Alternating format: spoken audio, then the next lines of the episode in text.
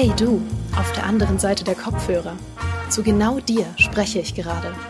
Niemand außer dir kann diese ganz besondere Podcast-Einleitung hören, denn sie ist ganz speziell nur an dich gerichtet. Und ich habe eine geheime Botschaft darin versteckt, die du unbedingt empfangen solltest. Wenn du diese Einleitung rückwärts und zeitgleich mit Pink Floyds Dark Side of the Moon abspielst, während der Neumond im Skorpion steht und du eine weiße Ziege streichelst, dann wird sich dir die Wahrheit offenbaren und alles wird Sinn ergeben. Versprochen. Und damit zurück zu diesem Podcast. für den ich mir heute eine ganz wundervolle Kollegin eingeladen habe, an die ich jede Nacht vor dem Einschlafen denke, die mir regelmäßig aggressive, aber sehr schöne Komplimente im Büro macht und deren unendliche Geduld ich nicht nur bewundere, sondern die auch ganz dringend notwendig ist, um das Spiel zu spielen, das sie heute mitgebracht hat. Herzlich willkommen, Natascha, schön, dass du da bist. Und was spielst du so? Hallo, vielen Dank für die erneute Einladung. Und ähm, ich spiele im Moment Wobei man kann das eigentlich nicht spielen nennen. Es ist eine Lebensphilosophie. Mhm. Ich lebe im Moment die Sims 4. Fantastisch. Das wird eine meiner Lieblingsfolgen, weil ich, ich liebe ja jede Gelegenheit, um über die Sims zu sprechen. Und um mal mit deiner Sims-Historie anzufangen, welche anderen Teile hast du gespielt und welche am meisten? Äh, ich habe tatsächlich alle Teile gespielt, also äh, 1, 2, 3 und 4.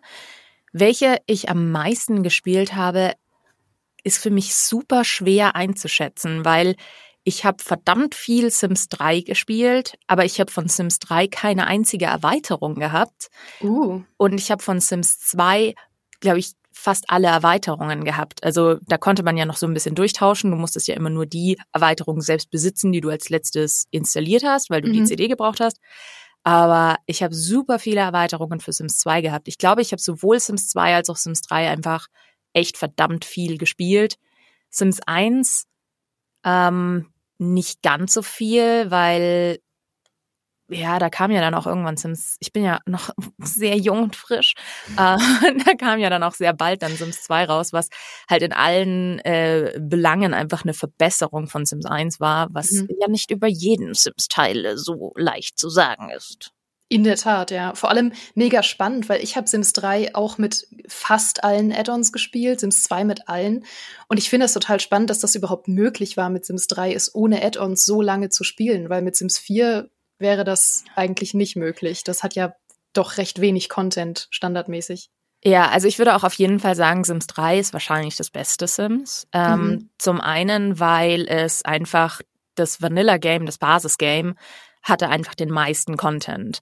Und deswegen war ich auch so wahnsinnig enttäuscht, als ich Sims 4 angefangen habe, weil ich so, das, das war so ein Rückschritt von Sims 3. Mhm. Und das war halt so eine wahnsinnige Enttäuschung, während man halt bei Sims 3 nach Sims 2 das Gefühl hatte, viele Dinge, die in Sims 2 mit Erweiterungen gekommen sind, waren in Sims 3 einfach im Base Game schon drin. Ja.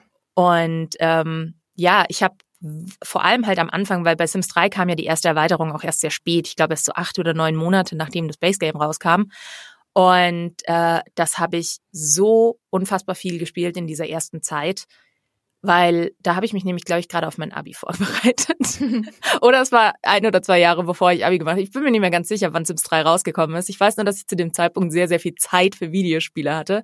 Und ähm, da habe ich auch wirklich, während ich in Sims 2 halt wahnsinnig viel gespielt habe, habe ich in Sims 3 das Bauen richtig für mich entdeckt und habe da einfach wahnsinnig viel Zeit damit verbracht, weil das Bauen in Sims 3 einfach mega cool war.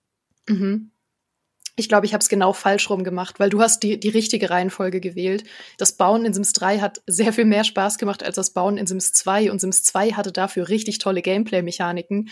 Aber aus Gründen, die ich dir nicht nennen kann, habe ich in Sims 2 fast nie den Baumodus verlassen und Sims 3 habe ich einfach nur gespielt. Ähm, da habe ich was falsch gemacht. Aber wie bist du dann jetzt von deiner Enttäuschung dazu gekommen, doch wieder Sims 4 zu enjoyen? Ähm, Du bist schuld. Ha. Tatsächlich.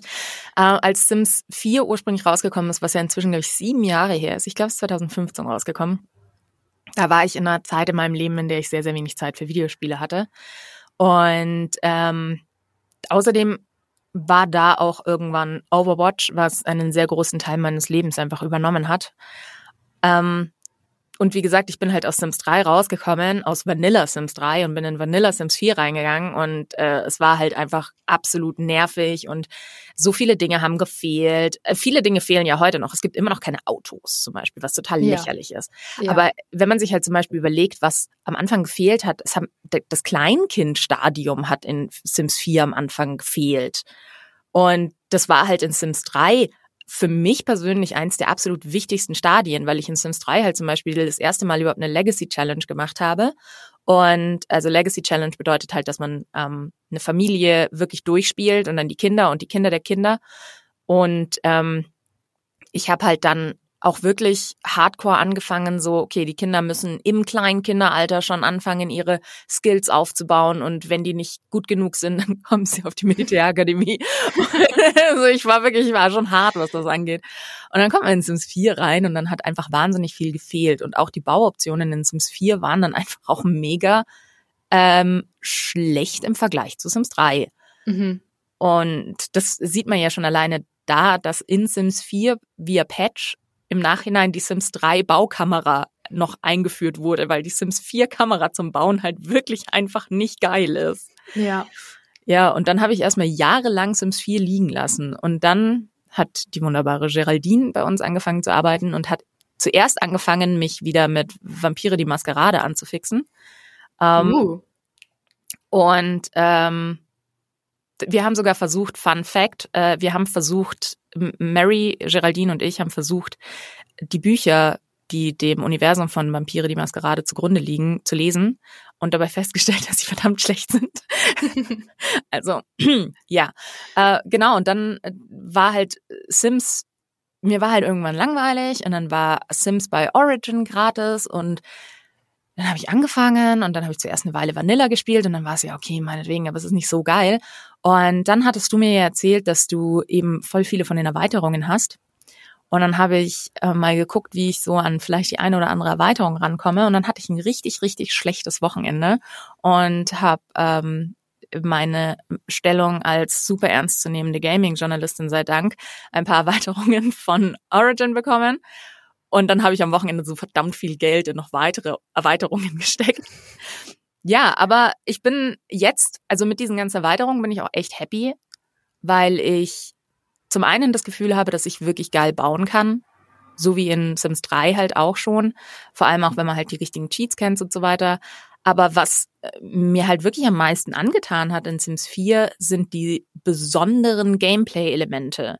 Also man konnte ja schon in Sims 2 äh, eben auf die Uni gehen und so weiter. Und das gibt es in Sims 4 auch. Man kann arbeiten gehen, wenn man die richtige Erweiterung hat, kann man halt wirklich tagsüber seinen Sim begleiten, was schon geil ist, weil man vorher immer so ungefähr zwischen vier und sechs Minuten nur blöd rumsaß. Mhm. Ähm, aber es gibt halt vor allem auch so Challenges. Es gab immer schon Challenges, sowas wie halt From Rags to Riches, also man fängt mit null Simoleons an und geht dann halt, muss halt eine Million verdienen oder eben die Legacy Challenge, aber das waren alles Community Challenges. Und in Sims 4 sind diese Challenges fest ins Spiel integriert, was natürlich viel mehr Optionen bietet. Und eine Challenge, die ich angefangen habe, die mir mega, mega viel Spaß macht, ist No Skills, No Problem. Und die sorgt dafür, dass dein Sim keine Fähigkeiten ausbauen kann. Das heißt, egal wie viel du kochst, er wird nie eine Kochfähigkeit bekommen. Mhm. Und mit dieser Challenge muss man halt trotzdem schaffen, 400.000 Simoleons zu verdienen. Und das ist echt, also das ist nicht ganz leicht. Und es macht halt mega viel Spaß, wenn man halt, so wie ich, in Sims 2 wirklich äh, alle äh, hier ähm, Min-Maxing, alle Sims auf das absolute Top-Level gebracht hat. Und da ist man dann so, okay, ich muss gucken, wie kann ich Geld verdienen und in Sims 4 gibt es halt verdammt viele Möglichkeiten, Geld zu verdienen. Man kann Frösche sammeln und verkaufen, man, man kann angeln gehen, äh, man kann äh, Viehzucht betreiben mit dem, mit dem, mit der einen Erweiterung, man kann halt stricken, malen und so weiter und den ganzen Kram verkaufen und dann natürlich auch noch arbeiten gehen. Und ähm, aber arbeiten gehen ist halt mit das am wenigsten lukrative, weil man halt echt verdammt wenig Geld bekommt, wenn man keine Skills in seinem Job entwickelt. Mhm. Und ja, das ist halt dann wirklich, wirklich witzig. Und da habe ich sehr viel Zeit rein versenkt. Ja, vor allem es ist ja auch perfekt für Leute, die oft und auch zu Recht sagen, dass ähm, die Sims zu anspruchslos geworden ist oder generell schon immer ein bisschen zu anspruchslos war und mit Sims 4 jetzt halt so den Höhepunkt erreicht hat weil da hat man dann endlich mal wieder was Neues als ja eigentlich diese Simulation, die sich komplett von selbst runterspielt, weil man nie wirklich echte Herausforderungen hat. Ich, ich erinnere mich auch, dass es in diesem Tiny House Add-on ähm, auch dann so neue Bau-Challenges gab für besonders kleine Häuser. Und wenn man die irgendwie erreicht, zum Beispiel auf nur einem, keine Ahnung, vier mal vier großen Feld irgendwie was bauen kann, dann hat man nur die Hälfte der Unterhaltskosten oder so für den Rest seines Lebens. Und das sind ja dann auch Sachen, die man mega geil kombinieren kann wahrscheinlich. Ja, ja, genau. Also diese Tiny House Challenge, ähm, da äh, äh, man, man ähm, lernt zum Beispiel auch viel schneller. Also du hast 100% schnellere Skills, die du äh, aufbaust. Das heißt, wenn man das dann miteinander kombiniert, also jetzt nicht unbedingt mit No Skills, No, no Problem, aber halt mit anderen Challenges, äh, es gibt es gibt eine Challenge, die heißt Too Many Toddlers. Da muss man acht Kleinkinder eben entweder also halt eben ihre Skills erhöhen und da ist so eine Tiny House Challenge dann natürlich noch viel besser dazu, wobei es auch relativ schwer ist, acht Betten in diesem Tiny House unterzubringen. ähm, aber ja, ich meine auch es sind halt so viele Ebenen, die ich spaßig finde persönlich. Also ich baue halt mega gerne. Ich habe auch sehr, sehr viel Custom Content runtergeladen mhm. und mhm. ich baue mit Cheats und habe diese Tool-Mod, mit der man halt wirklich super viel machen kann. Und das fühlt sich dann einfach so cool an, wenn du halt auch so ein bisschen um die Begrenzungen des Spiels drumrum kommt. Und ähm, ja, aber halt trotzdem wenn man dafür sorgt, dass das Haus, was man baut, auch bespielbar ist. Und dann sorgt man dafür, dass die Sims glücklich sind. Weil du jetzt das mit den, mit den Add-ons schon meintest, wie stehst du denn zu dieser ganzen Add-on-Problematik? Also wir sind ja mittlerweile bei, ich glaube, 51 oder 52 Erweiterungspacks, wenn man diese 5-Euro-Kits mitzählt. Und die kosten ohne Basisspiel ja mittlerweile echt 900 Euro. Ähm, und das ist nicht nur viel zu teuer, das ist für mein Gefühl auch ehrlich gesagt irgendwann zu viel geworden. Also ich habe festgestellt, je mehr Add-ons ich dann hatte, desto weniger haben sie meinen Spielspaß noch erhöht, wie bei den alten Teilen eigentlich, wo ich das echt genossen habe, mir neue Add-ons zu kaufen, sondern sie haben angefangen, auch so ein bisschen das Spiel zuzumüllen. Nicht alle, es gibt wirklich tolle Add-ons, aber gerade die neueren sind dann irgendwie so ein bisschen Tropfen auf dem heißen Stein gewesen. Wie geht's dir da? Also benutzt du alle, die du kriegen kannst, oder suchst du dir die so ganz dediziert aus, welche, mit welchen du wirklich spielen möchtest? Ich bin da super hin und her gerissen, weil auf der einen Seite bin ich immer der Meinung, man kann nicht aufrechnen, ich habe so und so viele Stunden Spaß damit, also darf es so und so viel Euro kosten. Mhm. So 900 Euro, 900 Stunden gespielt, das Spiel darf 900 Euro kosten. Auf der anderen Seite ist es ja nicht verpflichtend. Und das ist der Punkt, wo ich mich wirklich über die Add-ons ärgere, weil es gibt ein paar Add-ons, die fühlen sich an, als wären sie absichtlich nicht im Base Game. Ja. Und ähm, da sind halt, es gibt ja Gameplay-Add-ons und es gibt eben nur Packs und dann gibt es Packs, die noch eine Gameplay-Erweiterung haben. Und es gibt schon ein paar, die ich richtig, richtig cool finde und von denen ich auch finde, dass sie sich preislich echt lohnen. Zum Beispiel ist absolut, mein absolutes Lieblings-Add-on ist definitiv das, ähm, das Hausstaub-Add-on. Das ist einfach so witzig. Das gibt eine komplett eine, eine komplett zusätzliche Ebene einfach. Ähm, oder Waschtag, wo man halt einfach so ein bisschen noch den Survival-Aspekt noch mehr reinkriegt. Weil das ist übrigens auch, was mich an Sims 4 super triggert, also nicht triggert, aber stört. In Sims 4 muss man sein Bett nicht mehr machen. Und mhm. das ist sowas, was halt immer so ein bisschen einfach so einen gewissen Survival-Aspekt mit reingebracht hat, dass du halt dich um deine Wohnung kümmern musst, damit sie nicht, damit sie dich nicht stört der tägliche Survival-Thrill des Bettmachens, man kennt es. Ja, Mann, absolut.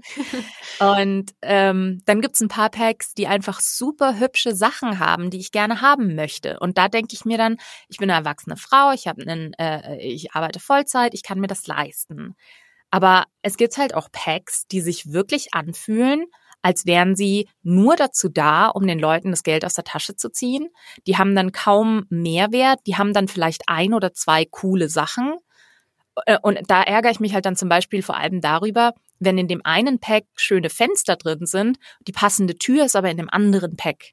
Und das verstehe ich auch nicht. Oder ich bin ja auch sehr, sehr verärgert. Ich war ja damals schon sehr verärgert über das berühmte H&M-Set in äh, Sims 2. Mhm. Und ich bin genauso verärgert über das Moschino-Set in Sims 4, weil ich mir ja. denke, dieses Set sollten sie uns kostenlos geben, weil das ist Werbung für Moschino. Mhm. Und ähm, ja, das ist halt dann so, ich brauche ja nicht alle Sets, aber habe ich das Gefühl, mir fehlt was, wenn ich nicht alle Sets habe, halt dieses FOMO, Fear of Missing Out. Das ist halt das, was mich dann so ärgert. Und so wie du auch schon sagst, es sind halt verdammt viele Sachen teilweise. Und dadurch, dass man halt im, im normalen Spiel unten nur diese zwei Zeilen hat, das ist einfach total unübersichtlich und es ist so schwer, die Dinge zu finden, die man haben will. Ja, das ist ja. halt, ich wünschte, es wäre ein bisschen mehr kuratiert. Einfach zu sehen, so, was sind die wirklich coolen Sachen, was sind die Sachen, die sich wirklich lohnen. Und nicht nur dieses, ey, geil, Hochzeitspack, yay. Mhm. Nee, das ist bin übrigens absolut dir. nicht empfehlenswert, das Hochzeitspack super. Nee, nee, da habe ich auch drüber geschrieben, das Hochzeitspack war wirklich eine Katastrophe. Das war so ein bisschen der Tiefpunkt der, der Sims-Add-ons. Vor allem war es halt auch mega buggy. Das ist dann das ja. nächste das ist das, jedes neue Gameplay-Pack bringt wieder Bugs. Und ich ärgere mich halt dann darüber, weil ich, ähm, weil, weil man halt teilweise um die Bugs dann ohne Cheats auch nicht drumrum kommt. Und dann denke ich mir so, okay, ich cheate. Aber was macht jemand, der nicht cheatet? Oder ich habe ja auch Mods. Was macht jemand, der das Spiel nicht modden möchte? Was ich absolut nachvollziehen kann. Mhm. Der hat dann halt einfach tausend Teller auf seinen Schränken stehen und kann sie dann nicht runterholen, weil Sims aus irgendeinem Grund Teller auf Schränke draufstellen können, aber nicht wieder runterholen können. Ich meine, ich kann das nachvollziehen. Im echten Leben geht's mir auch manchmal so, weil ich so eine sehr spezifische Größe habe, in der ich zwar Dinge auf Schränke drauflegen kann, aber dann nicht mehr rankomme. Das ist was, was ich nachvollziehen kann. Aber ich kann auch nachvollziehen, dass der Bug nervig ist. Ja. Aber ansonsten, ich, ich bin immer der Meinung, es sollte eine Grenze geben, wie viel Spiele kosten dürfen. 900 Euro ist definitiv zu viel. Mhm.